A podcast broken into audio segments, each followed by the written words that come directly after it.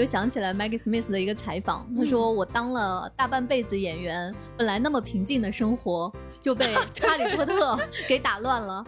我觉得 Sheldon 在告诉所有人一个道理，就是你永远不应该为你喜欢的东西感到丢脸或者抱歉。那阿拉贡演的就是个游侠，他就是翻山越岭，他就是没有条件洗头发。那尼欧在四里面，他演的就是一个落魄中年，他遭遇了一些人生变故，他可能就是没心情刮胡子。我觉得雷斯科特他确实是一直很喜欢带新人的，咱不能可着老雷一个人薅羊毛，是吧？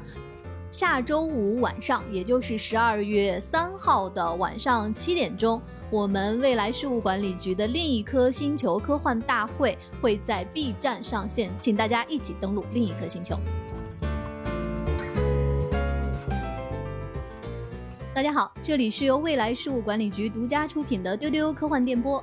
今天是周五，周末的时间又到了。那今天是我们的趣闻接收站，来跟大家分享一下我们最近有趣的、快乐的、温暖的一些趣事和资讯。我是这一期的主持人，未来局的特工千一鹤。跟我一起今天来聊天的有我们的局长。大家好，我今天感冒了，局长的声音有一点变化。然后另外还有一位是我们的船长。大家好，我今天半边脸肿，然后 我发炎了，上火。但是这样也不影响我们在录这期资讯之前，我们凑在一起啊，就是聊了聊我们最近都看了什么东西。因为筹备对，因为我们每一期资讯的时候都会给大家先分享一下我们近期看过的作品。这次我们三个一碰头，虽然一个感冒了，一个脸肿了，哦，发现这个温度一下子升了起来，热情特别高涨。嗯嗯，为什么这么说呢？局长，你可以先给大家讲讲你看了什么电影？呃，我最近看的这个电影呢，其实是当年非常非常红的一个。电影，然后很多人都推荐过，但是因为他们的推荐语实在是不对，所以我就当时完全没有打开这部电影。当时很多人在评价的时候，就是在讲他那个超长的长镜头，在讲中年男性的迷茫，然后我就啊关掉。让我错失了一个非常好看的电影，它就是二零一四年上映的《鸟人》。然后这个片子呢，其实，呃，跟我想象中完全不同，完全不是刚才所说的造作的长镜头和中年男人的愤懑。其实它其实最核心想去表达的是大家对舞台的热爱。他讲的故事呢，是讲一个曾经在好莱坞红极一时，扮演过一个 超级英雄、一个飞鸟那样的一个人，嗯但他的荣耀呢，已经是昨日了。所以呢，他现在在戏剧舞台上最想去呈现的是他童年时期最喜欢的作品。一路上遇到了各种各样的困难，就讲他这个筹备的过程。他不像一般的就是我们说文艺片当中你能看到的那些长镜头啊，你有的时候会觉得啊太长造作。他这种长镜头，我觉得我完全可以理解他的运用。就是他实际上想让你展现的仍然是一种舞台感，不仅仅是一种记录的感觉，而且他想要给你制造一些非常奇幻的瞬间。当这个男主一个人独处的时候，他心里的那个鸟人就会用那种听起来非常沙哑的另外的一个声音跟他说话，然后两个人有一些思想的交锋。然后你有时候会看到一些非常奇幻的画面，就是他可以用意念去控制一些东西。嗯，那他展现这种小瞬间，嗯。然后甚至他在后面出现了大场面，就是当这个鸟人想要去展翅飞翔的时候，你们猜到到底会发生什么样的事情？就不剧透了哈。嗯，就是镜头一直追着男主的时候呢，你会感觉到他真实的存在在你面前，你会在他的那些奇幻切进来的瞬间里面感觉到一种爆炸性的奇异感。我当时觉得非常的感动。嗯，就是我觉得不管他的生活有多糟糕，这里面的每个人啊，其实都不可爱。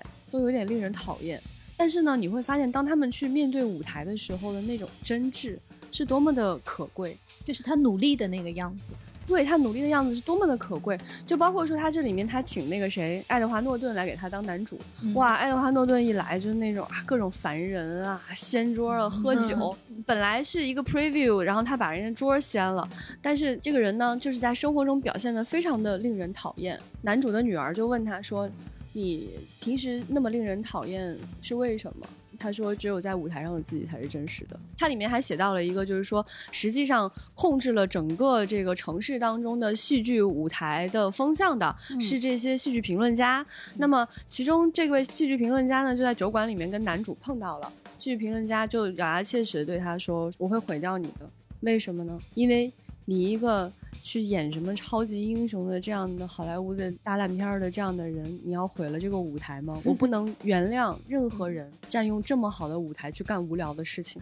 你就觉得他虽然在主线当中是跟你的主线剧情是完全逆向而行的，但是你那一刹那你被他身上那种闪光仍然打动。可能老千会特别喜欢这个电影吧。这个电影其实我是当时他在上映的时候很多年前那个时候看的。呃，我先补充一些刚才局长说的信息哈。局长说在这里面演飞鸟侠的那个人，他其实是迈克尔基顿。嗯，迈克尔基顿是谁呢？他是一九九二年蒂姆波顿那版蝙蝠侠的男主角。就是他曾经是其中一代的蝙蝠侠，而且是在乔治克鲁尼那一版蝙蝠侠之前，大家公认的非常经典的那版蝙蝠侠。所以在电影里面，我到现在都记得有一段台词，实在写的太棒了，就是他坐着飞机去纽约，想重新找回自己关于演员的梦想，想东山再起。然后呢，他说，当时跟我同乘一架飞机的就是乔治克鲁尼，他就坐在我前面。他说：“我当时心里想，就完了。如果现在这个飞机失事，我跟乔治克鲁尼一起摔死了，我都上不了报纸头条，报纸的头版都会是乔治克鲁尼那个漂亮的下巴，大家都不会记得我，只会把我放在后面说。”之前那个蝙蝠侠的扮演者也在同一架飞机上，写新闻的话真的会这么写的。对，然后你就是结合着迈克尔基顿个人的经历和在电影中的这样给他的一个设置，哎呀，那种戳心的感觉就更强烈了。我就记得特别清楚，他从美国的西海岸，从洛杉矶去到了纽约。大家知道纽约的百老汇嘛，是美国戏剧的一个中心。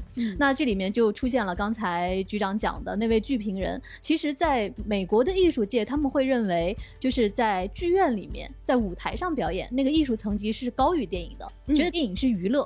但我们这个戏剧舞台是严肃的艺术。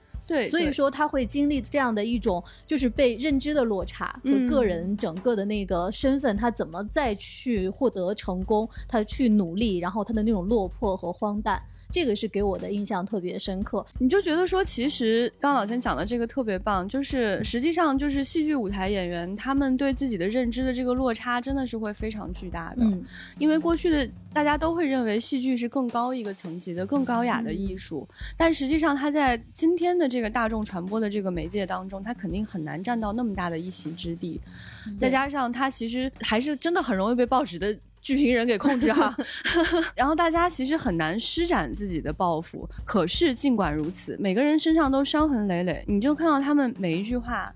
每个眼神，他在舞台上突然换了一个人的样子，你觉得好感动？你觉得有一群人真的是在为这个事情来付出？而且我特别喜欢这个电影的其中一点，就是他其实几乎在跟你炫耀的不是他的长镜头，他想向你炫耀的是我其实挺懂舞台的。嗯嗯嗯，就是当这个男主迈克尔基顿和那个爱德华诺顿他们两个人 啊。对，就是一个蝙蝠侠，一个绿巨人，他们走在街上的时候，这个时候你其实已经听到了一个非常好听的一个鼓点儿，非常好听。然后镜头一转，你就发现街头就是有一个人在敲鼓，就是他在现场表演。嗯，对，那种感受突然就变得不太一样，不是说嗯你看这个片子的时候是起了一个背景音，嗯，而是实际上他告诉你这个声音就来自于现场。嗯，这种奇妙的感觉非常非常强烈，而且他经常会使用那种画面，其实这些。实际上都是舞台当中经常去运用的手段，就是我通过分散你的注意力，我去改变舞台，然后我把同样的一个场景，我在舞台上呃改变它本身的含义。嗯啊，我觉得这个真的很令人感动啊！推荐大家去看这个片子。那船长看了啥呢？最近我也看了一部被我误会的作品，就是《生活大爆炸》。我就是说你从来没有看过《生活大爆炸》吗？或者你之前对他有什么样的误会？我之前竟然一直没有看过它，为啥呢？我最近在补，是因为我之前对它的误解是，因为大家都说它是一个宅的故事，嗯，我没理解是怎么个宅法，我以为那个宅指的是学术宅。就是那儿的是书呆子，结果我发现他是字面意义上的宅，就是都有，其实都有，对，其实都有，对。但是我发现他宅的特别的，结果他宅到你心坎上去了。对，我觉得 Sheldon 是他们四个里最正常的那个人，就他说的每一句话都极其的普通，极其的合理，他做的一切都非常的正常。怎么说呢？就是我看了一些就是宅兮兮的片段啊，就是就四个人 cosplay 去参加那个万圣节舞会对对对 cosplay，结果四个人都 cos 成闪电侠，大家在客厅里撞了角色，然后一筹莫展。然后 Red 说，要不我们四个人可以演那个闪电侠那个那个重影儿。然后又觉得说不行，Leonard 说这样我们商量好，我们都不扮演闪电侠，我们都换一个角色。然后说好好好，就散开了。然后不知道谁喊了一句说我要我要演 Frodo，然后其他 三个人就发出哎呀呀叹气的声音，就是就是你的都一样。你跟你的朋友永远会想到一起去，呃，还有他们四个 cos 星际迷航去那个取景地拍 拍照，然后车被偷了，他们特别沮丧的沿着路走，然后一路上拦不到车，因为别人都觉得他们是疯子。然后这时候 Sheldon 突然发表了一个高光演讲，说：“你们为什么要沮丧？我们现在就是在重现星际迷航里的身处绝境，然后到一个陌生的环境里面冒险，就是你们不应该感到高兴吗？” 我觉得说的好对呀、然后他们走到一个高速路收费站，就是其他人都笑话他们说啊，四个怪胎。然后 Sheldon 反唇相讥说：“你说错了，我们演的是下一代，不是原初，丢人的是你。” 然后还有 Sheldon 招式有第一题就是原初还是下一代，就是这个人跟你喜欢的版本不同，你怎么跟他共处一室一起生活呢？船长说这些的时候，我其实已经脑补出来很多我们未来局的日常了，我们其实就是这个样子，就是这个。样子。对，我们在那个万圣节的晚会上、party 上，就是会大家会商量好，就是不要 cos 成相同的角色，结果一 对的时候，往往都是撞到一起。然后我就特别羡慕美国的宅文化，真的是像空气一样普通的东西吧。然后我觉得 Sheldon 在告诉所有人一个道理，就是你永远不应该为你喜欢的东西感到丢脸或者抱歉。就哪怕这个剧里所有的人都觉得他是一个怪人，他也会特别自豪的跟所有人说：“是你说错了版本，有那个无知的人是你。”嗯太棒了嗯这句话说的太好了。对，船长刚才说的是很多年后重新化解了对《生活大爆炸》的误解，然后刚才局长说的是之前对鸟人有误解，嗯但是你真的。打开它看了之后，发现不是这样。那我其实最近看的也是我们这次在一起讨论的时候为什么那么热烈，因为我最近看的也是几个老的作品。呃，一个是英国在八十年代推出的一个剧集，叫《是大臣和是首相》。嗯，我第一次看它的时候是十几年前，那个时候知道有这个特别好的一个系列的剧，但是可能真的是个人学养所限，我在当时没有 get 到他写的有多棒，他有让你多快乐。我这次再看，真的是每天下班之后回家看一两集，我重新获得的那种快乐，我很感谢，我又重新把它打开了。也就是刚才船长说的，就是你不要拒绝自己的心里的那个热爱。嗯，真的，就是其实我觉得这种感受有点像什么哈，就是我以前太喜欢吃辣了，就是我无辣不欢，就这顿饭里面没有辣椒，我就觉得不好吃。呃，我是带着这种偏见去全国各地出差的，但我后来发现我这个太狭隘了，有很多不辣的东西真的非常非常香，非常非常好吃。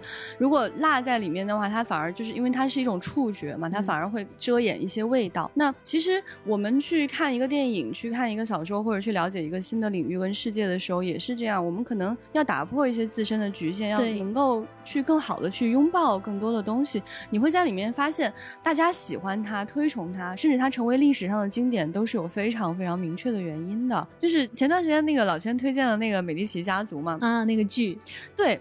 我就想，这个东西肯定不是我会去选择的剧，因为我过去其实对历史没有那么感兴趣，而且就是在有几个剧可以选的情况下呢，我通常情况下会毫不犹豫的去选幻想类型。但这个时候呢，其实我是关上了其他的一些门的。所以这次老千推荐了那个《美第奇家族》之后，我回去看了之后，我觉得真的是太好看了，一下就看进去了，我一口气就看完了。甚至在局长给我讲的时候，我很震惊。我说三季啊，一个周末就看完了。看得我头昏脑胀，而且信息量爆炸。就是 他其实把好几百年的历史浓缩在这三季当中了，所以他其实演的完全不拖沓。他每一集里面都有大量的信息，而且如果你更熟读历史的话，可能会获得比我更多的快乐。嗯在这里面有大量的细节、名画、名人，还有历史上的著名的事件，你全部都可以勾连起来。对，而且它的整个的呈现是非常的完整、非常美的，哎，真的好看。所以我觉得老千帮我打开了新世界的大门，特别的感谢。刚才局长说的，就是打破一些我们之前的对一些作品的误解，然后坚持一下自己心里的热爱嘛。然后说到热爱的这个事情，我们最近还在做一个事情，嗯大家可能在媒体上、社交平台上都已经看到这个新闻了，嗯就是大家一直在催催催催催的 今年的科幻大会线上版本。对，终于来了，十二月三号，也就是下周五晚上七点钟，在 B 站。嗯，我们会在这个直播等你哈。嗯这个内容真的是太丰富了。对，不得不要跟大家讲哈，就是这件事情呢，对我们来说其实挺有难度的。是的，因为做线下大会啊，可以说我们还是蛮有经验的。那这一次呢，因为疫情的原因呢，我们没有办法在线下举办了，所以我们决定转线上。但做出这个决定之后，我们也感到非常的头痛，就是那么线上大会到底应该长什么样子呢？是的，怎么做呢？经过我们长时间对自己的折磨，我们终于选择了一个明确的方向。然后这个方向呢，说实话也是一种尝试。对，嗯希望大家可以在这一次的这个直播当中能够获得快乐，嗯。获得认同感。这个其实也是我们在前段时间不停的摸索，真的包括你们有时候给我们留言说什么时候上线，我们看到这种信息都很紧张，对，挠头，对。但是我们后来在有一次开会的时候，我们就问我们彼此，嗯我们到底喜欢的是什么？希望我们的粉丝、我们的科幻迷，大家聚在一起能够接收到什么？后来我们发现说，我们能能传递出来的东西，其实就是我们心里的那份热爱呀、特别难得的是，就是我们请了很多世界顶级的导演、创作者、科学家，还有艺术家，还有科幻迷。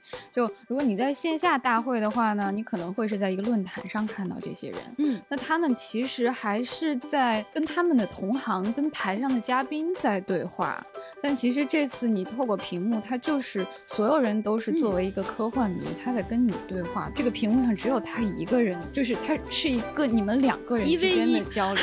对对，这个感受跟线下的大会是完全不一样的。嗯，也推荐大家啊，因为是个周末哈，我对们这个上线时间十二月三号的晚上，晚上七点钟，对，也推荐大家就是三五好友相聚，一起看看啊，准备好这个肥宅快乐水啊、嗯薯片啊什么的，可以一起来玩。请记住 B 站的直播房间号幺二二二九幺三个二哟。你也可以在 B 站关注未来局的官方账号，就叫做未来事务管理局，这样就可以第一时间获得开播提醒。嗯，我们下周五晚上见。接下来是我们资讯的分享。我们这一周的资讯关键词有 Beatles 乐队、黑客帝国、哦哈利波特二十年重聚、哦贾政逼贾宝玉开 EVA。嗯，我们先来看《哈利波特》二十年重聚的消息。嗯那最近呢，HBO Max 宣布他们将推出《哈利波特》上映二十周年纪念特辑《回到霍格沃茨》，将在哦二零二二年的一月一号上线。那大家熟知的这部片子的主演们，他们都将重聚。天哪，这个就是过年了，真的是过年，因为它是在对元旦上的，确实是过年。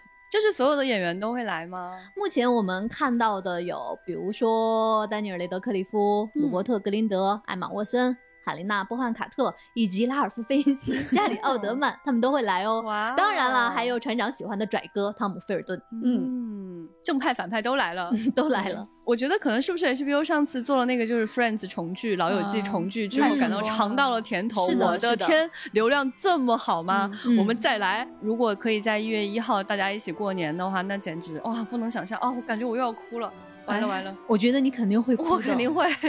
因为二十年过去了嘛，虽然是重聚，但肯定是还有一些不能到场的遗憾。嗯，那比如说斯内普教授、哦。Alan Rickman，还有演奥利凡德的约翰赫特，是的，对，还有第一任邓布利多的 Richard Harris，、嗯对，可能会有一个悼念去世演员的环节吧，应该啊，还！蛮感人的。想到这个，我已啊经要泪崩了，不行了。但应该也会有一些很欢乐的，我已经开始期待的这个小剧场，比如对英国一共二十个演员，他们能不能安排这种走错片场系列？就是海伦娜演的什么什么和拉尔夫·费因斯演的什么什么，他们两个会不会演一个小剧场？那我可太期待了。哦，可太期待了！嗯对哇哦，比如会不会有一些名场面的重演呢？比如嗯麦克教授能不能说怎么每次都是你们仨？哎呦，我想看这个。太可爱了。呃，然后可能还会听到更多八卦吧，比如就 Tom Felton 当年到底有没有因为偷吃东西被缝住兜牙？我一直特别想听他本人来说一下这个事情。嗯，好可爱。说到麦格教授，我就想起来 Maggie Smith 的一个采访，他说：“我当了大半辈子演员，本来那么平静的生活。”就被哈利波特 给打乱了。谁知道哈利波特刚完结，唐顿庄园又来了。所以不知道如果二十年重聚，老太太如果出场的话，会是多烦的一个表情。哎呦，好想听他骂人呀，好开心。另外，今天是二十六号哈，其实也就是在后天，美国东部时间十一月二十八号，这次重聚的一个预热节目《哈利波特》。霍格沃茨学院竞赛将首先在 TBS 和卡通频道播出。那这次活动呢，它的演员阵容也是非常强大的，是由英国很著名的女演员海伦·米伦主持的。它共分为四个部分，粉丝们将在竞赛中呢争夺四大学院锦标赛的冠军奖杯。嗯，船长，还有你们家拽哥，对，这不是就是一个现实中的三强争霸赛？对，学院杯是真的。嗯，对。我就想，这个主持人一定特别爽，因为他可以天天喊格兰芬多扣十分。我们来看《神秘博士》，嗯，进音乐，在这周二呢，也就是十一月二十三号，是《神秘博士》开播五十八周年纪念日，耶！这个是大事件，大事件，大事件，在一九六三年的十一月二十三号，《神秘博士》第一季试播集《An An Earthly Child》播出。那在这一集里面，博士和他的景婷第一次出场了。对，那个时候其实还是一个黑白片，嗯，然后处处透露着便宜，跟那种儿童剧的感觉，就是，但是他开了一个非常伟大的头。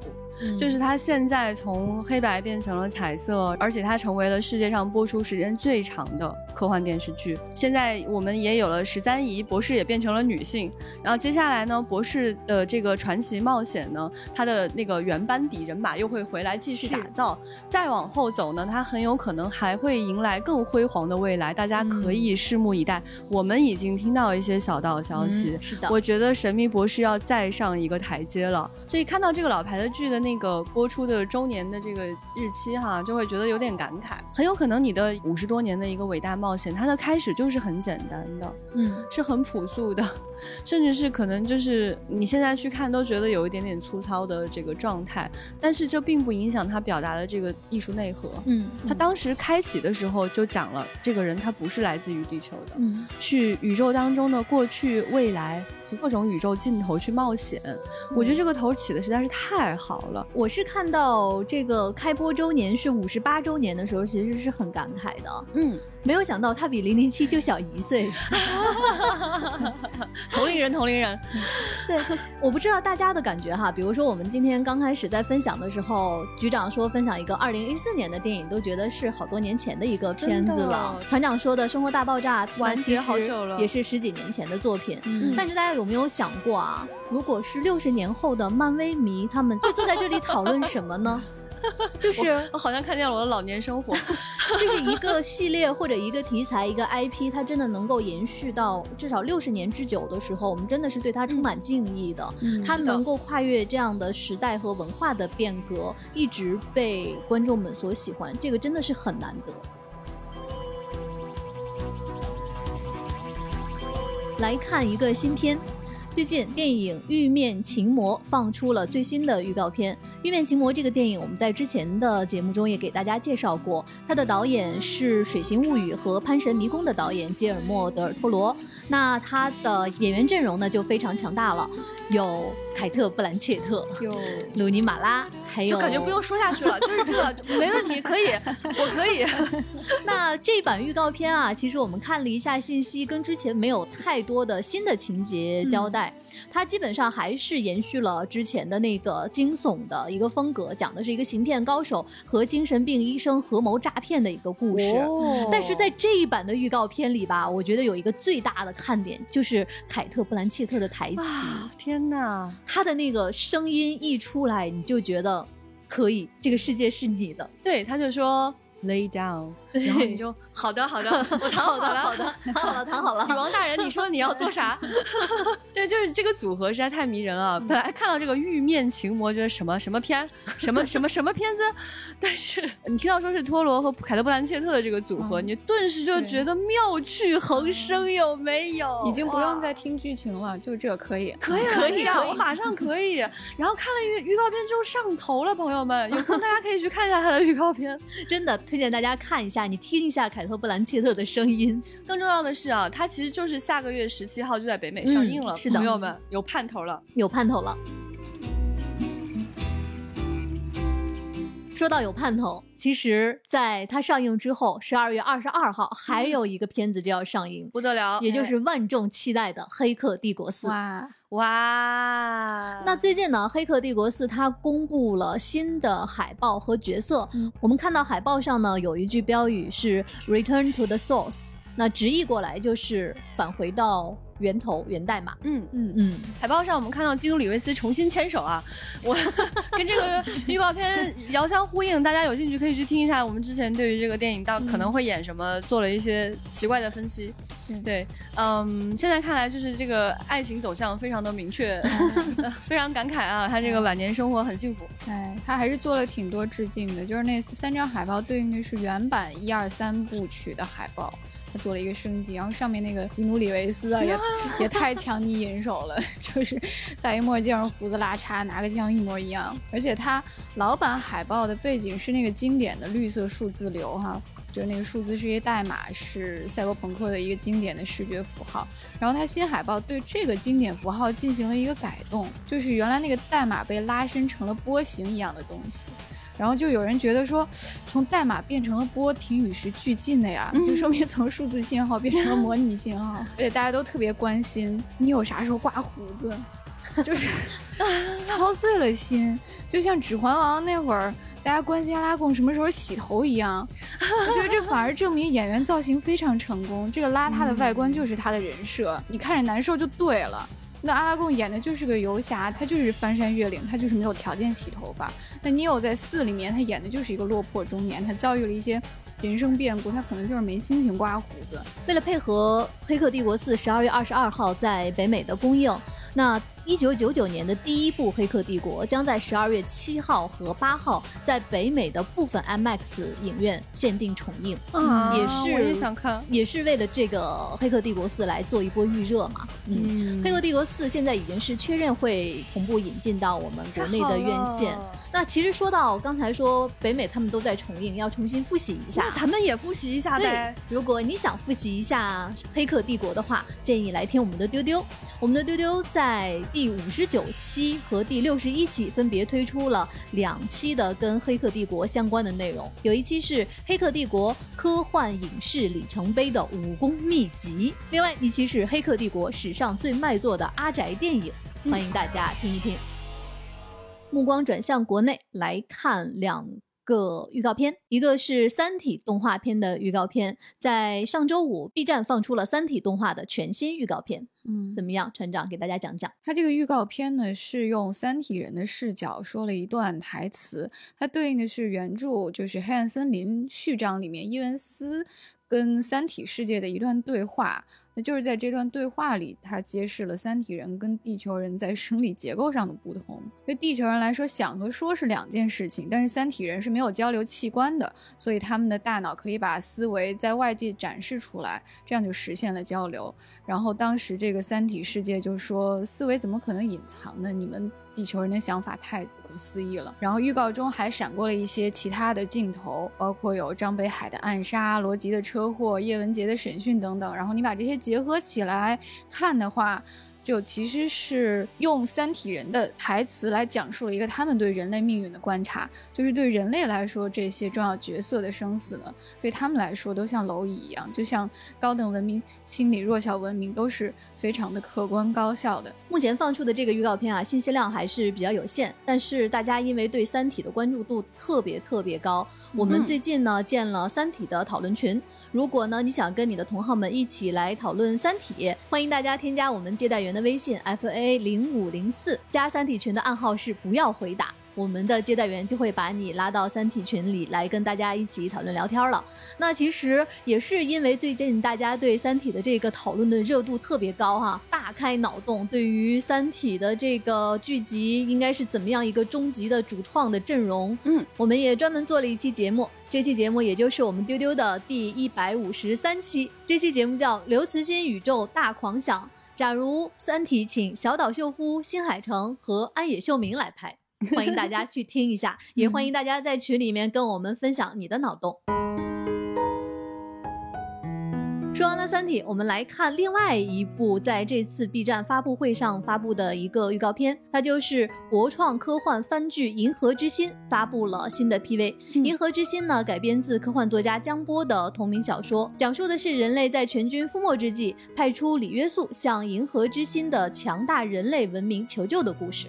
这个是江波老师继《极魂》之后又一部影视化的改编。对，因为江波他这个系列作品是个三部曲，嗯，然后非常非常厚的一摞书，是的哈。嗯然后他这个书里面的这个世界观也特别的扎实，嗯所以呢，其实当时听说他这个作品要开发成动画的时候，我觉得是一个特别棒的改编方向，因为你在动画当中能够腾挪的空间是非常大的，能够呈现很多就是壮阔的这种宇宙图景。所以我觉得在这个预告片当中啊，我觉得能看到一些人物出现，嗯然后大飞船，嗯嗯，然后还有星云出现，非常的超乎想象。我觉得其实是很扎实的在做事的一个团队在做的这个作品。在江波的这个原著小说当中，他想去展现的这种广阔的宇宙图景，我们可以在这个预预告片当中看到一部分。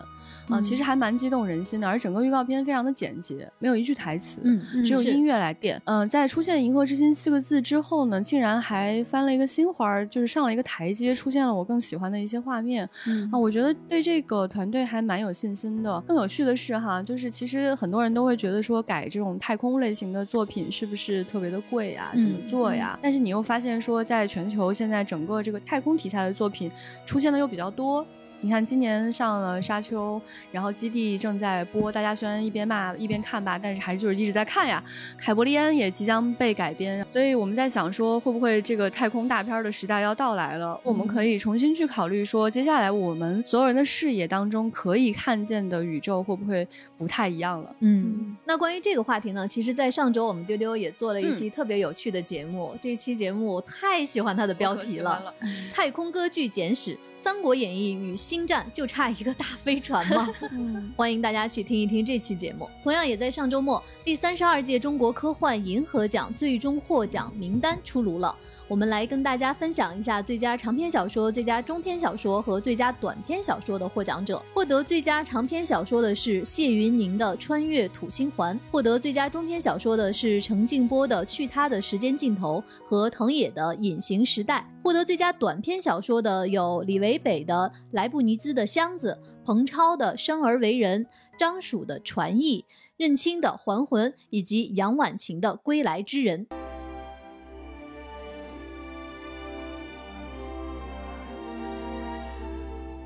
接下来这条资讯，我当时在看到的时候，哎呀，五味杂陈。哎呀，这个最近，导演雷德利·斯科特确认，《银翼杀手》和《异形》都将改编为真人剧集。目前呢，试播集都已经编写完成了。嗯《银翼杀手》的剧集共十集，此前宣布的由 FX 改编的《异形》也是类似的八到十个小时的体量。目前呢，卡斯还没有对外公布。嗯，我是该高兴呢，还是不该高兴呢？我现在有点说不准。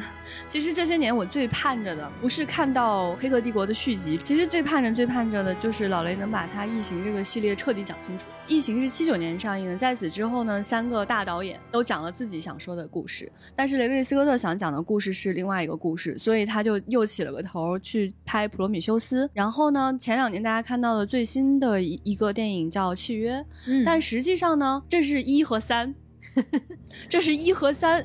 我我听到这个消息我都崩溃了。我想老雷你是怎么想的？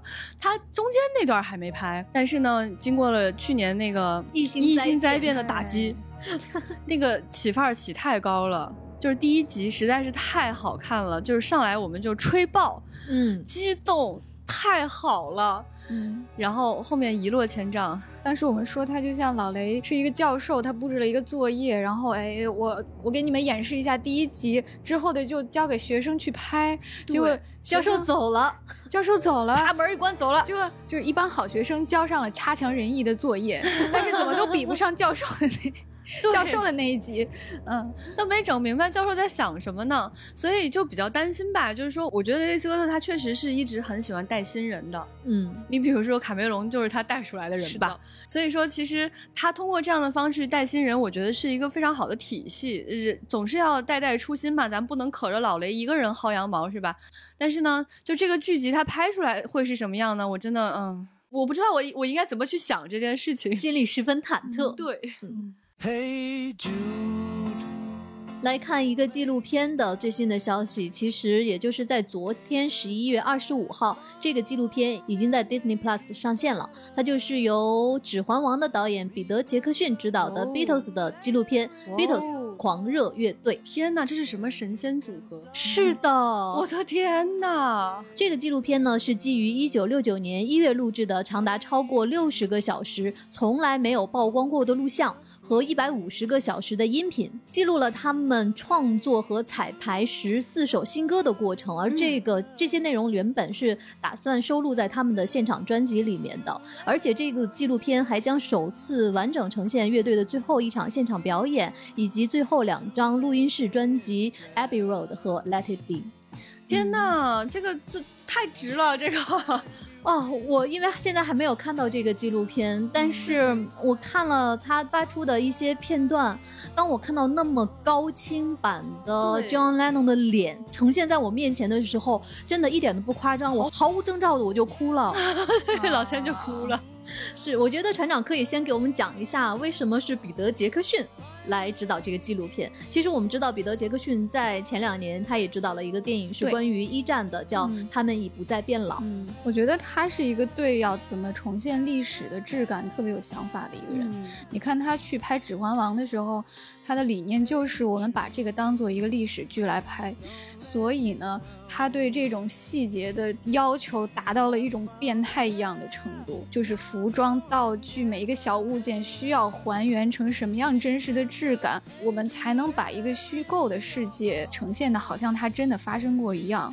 那他在一五年那个一战的纪录片里面也是这样的，就他听了六百个小时的采访录音，他看了一百个小时的影像。他去真的了解那些战争的人是怎么在硝烟弥漫的夜晚，他们是如何入睡的，他们是。如何中了弹，然后这个脚就受伤的？他们如何在这个战壕里跟同伴的交流？然后呢？他说这个纪录片为什么要把黑白的影像修复成彩色？是因为他觉得当时这些士兵并不是以黑白的样子去经历那个战争的，他们看到的是一个色彩鲜活的残酷的世界。所以今天的观众。应该以同样的形式也看到那个世界。嗯，所以彼得·杰克逊一直以来在我眼中是一个特别能下苦功夫做作业的人，就是他的调研能力特别的强，而且他能够驾驭大量的信息，就是关于比特斯的信息应该是多到爆炸吧？对。你想六十年代成立的乐队，到今天它的影响力仍然如此之大。关于它的各种各样的信息，应该是铺天盖地的。如何能够驾驭过去的录制的资料，不曾披露过的那些信息，然后去展现说这个乐队对整个世界的影响？我觉得这个就就他吧，就就他最合适。今天我们在讨论的时候说怎么给大家介绍 Beatles，我首先觉得。啊，他还用介绍吗？其次，我觉得我好像找不到合适的形容词来介绍它到底是一个什么样的地位，然后我就憋了半天，我憋出来四个字：英国国宝。是是是是这个感觉。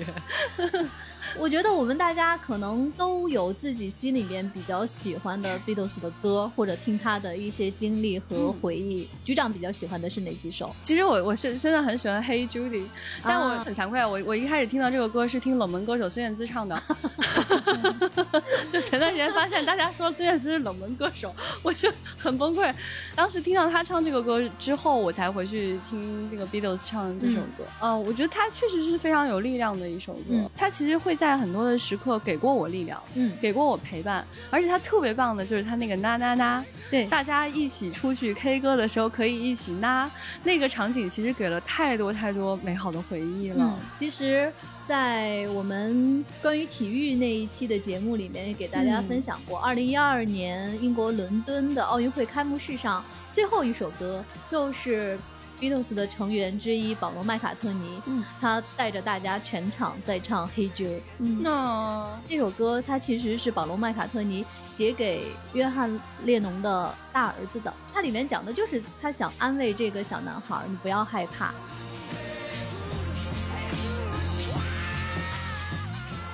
其实刚才眼中就出现了好多好多画面 和我听他的那些歌的一些经历，我会发现一个事情啊，这个也是就像我们今天在开场的时候说，你在很多年再听一些作品或者再看一些作品，你的感受是不一样的。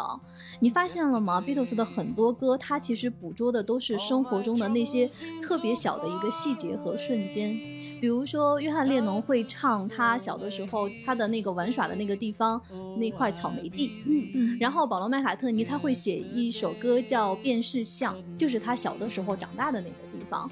另外呢，Ringo Starr 当他看到阳光从树叶的缝隙里面投下来的时候，他觉得那个瞬间太给他力量，太美好了，他就写了一首歌叫《Here Comes the Sun》。这就为什么我会那么爱 Beatles，他们会那么用尽全力的去给你唱海边的那个老水手和他的黄色潜水艇。他们其实在讲什么是勇敢，什么是昂扬，什么是善良，什么是希望。而且你到现在，你去听约翰列侬的声音，包括保罗麦卡特尼他们的声音，你会发现他的歌里面有一种特别想去保护的那种纯真。嗯，对的对的，这种纯真，我觉得这个就是像你刚才说的，它能给人的那种力量。对，我觉得那个昂扬的时代是那样的，就是《星际迷航》其实也是诞生在那样一个时代。嗯就是前段时间有朋友跟我聊天说，我看你们那个《星际迷航》啊，你们那个《星际迷航》哈，是不是有点太幼稚了呀？怎么能带着这么纯真的这种眼光去审视整个宇宙呢？嗯我说那个时代它就是那样的，它是一种绝对的乐观。嗯所以其实你看，它都是有呼应在的。对就是 Beatles 它到底影响有多大哈？我觉得真的很难去把它描述清楚。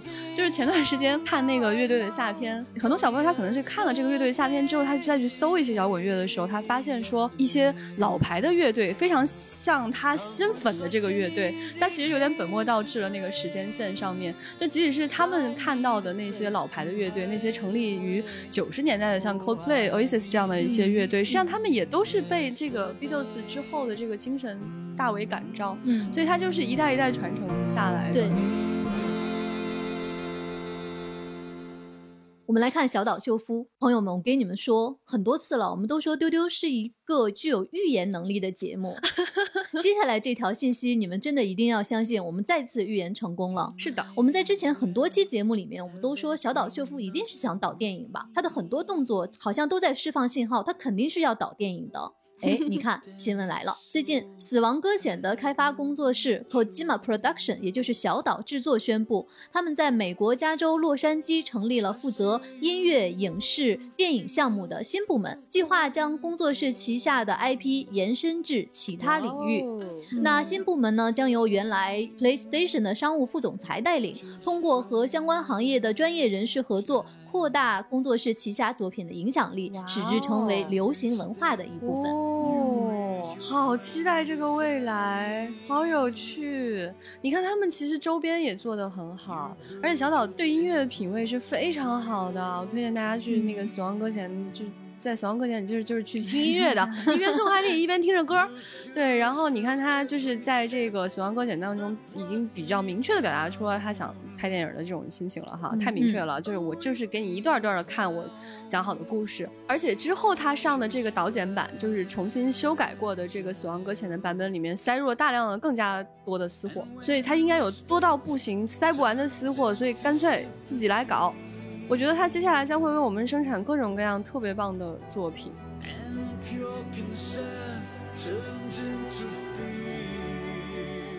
我们来看一个线下门店的消息。最近，国内首家少年 Jump 主题的门店呢，即将在上海无限集汇购物中心落成。那关于这个消息，请船长给我们分享一下。就是我们几个不约而同的上海真好，真好呀！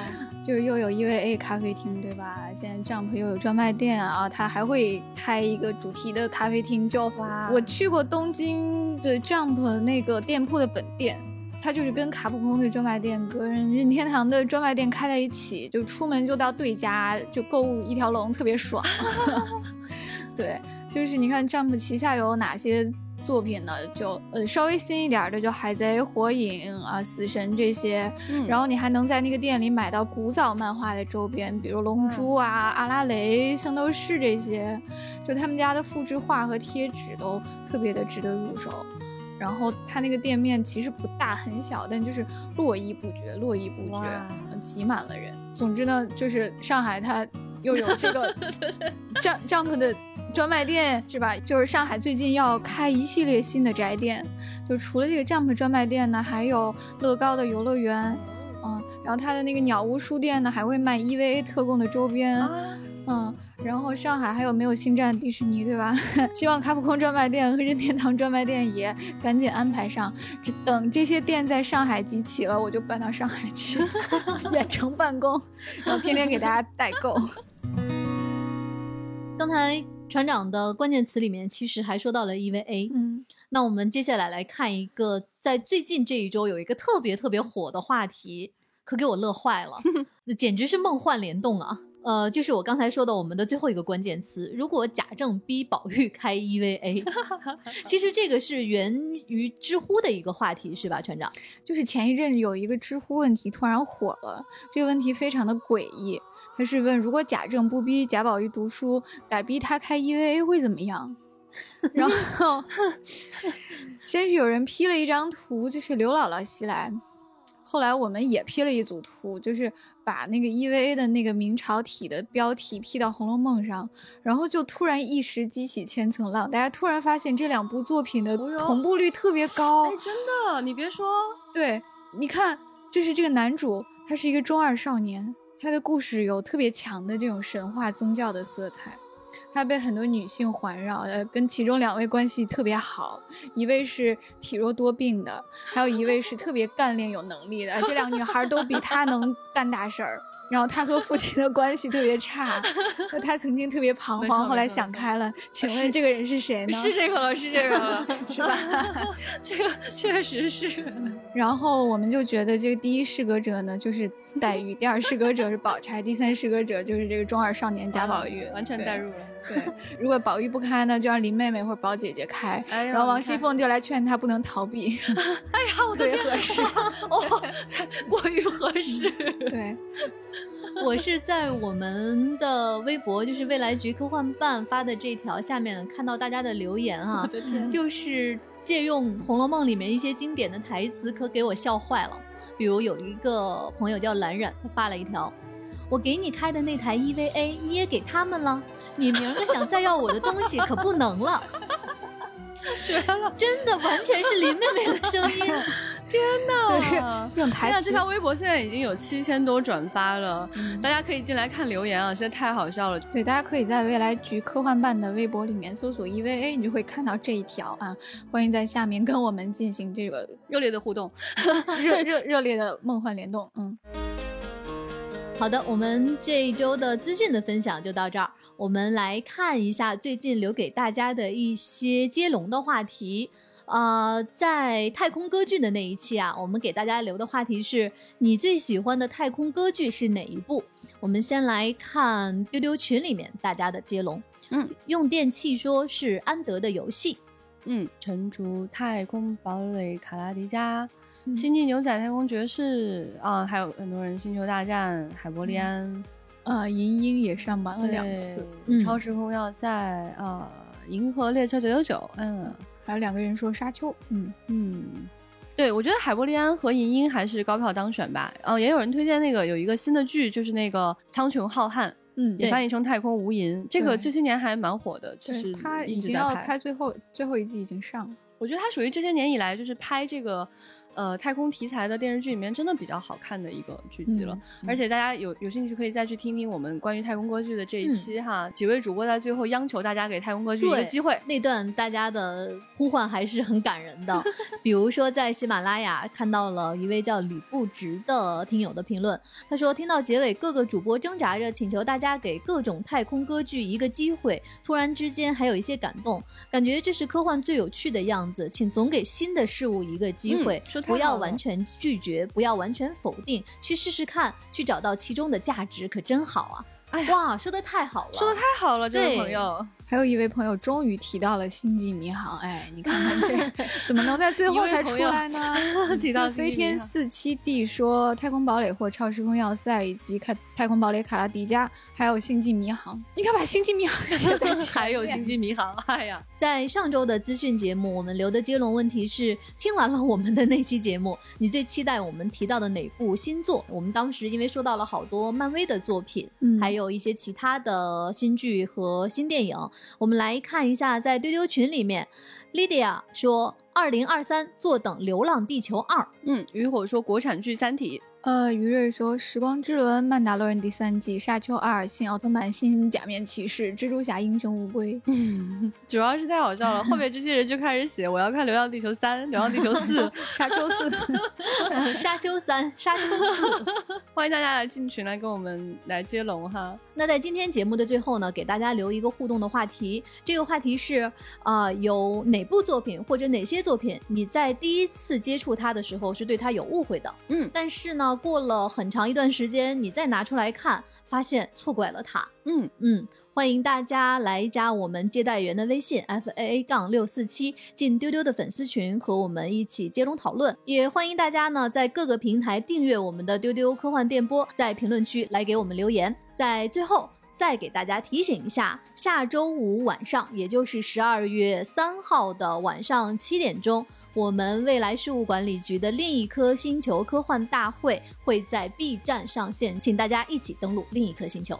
那我们今天的资讯就到这里了，我们下周再见，拜拜，嗯拜拜拜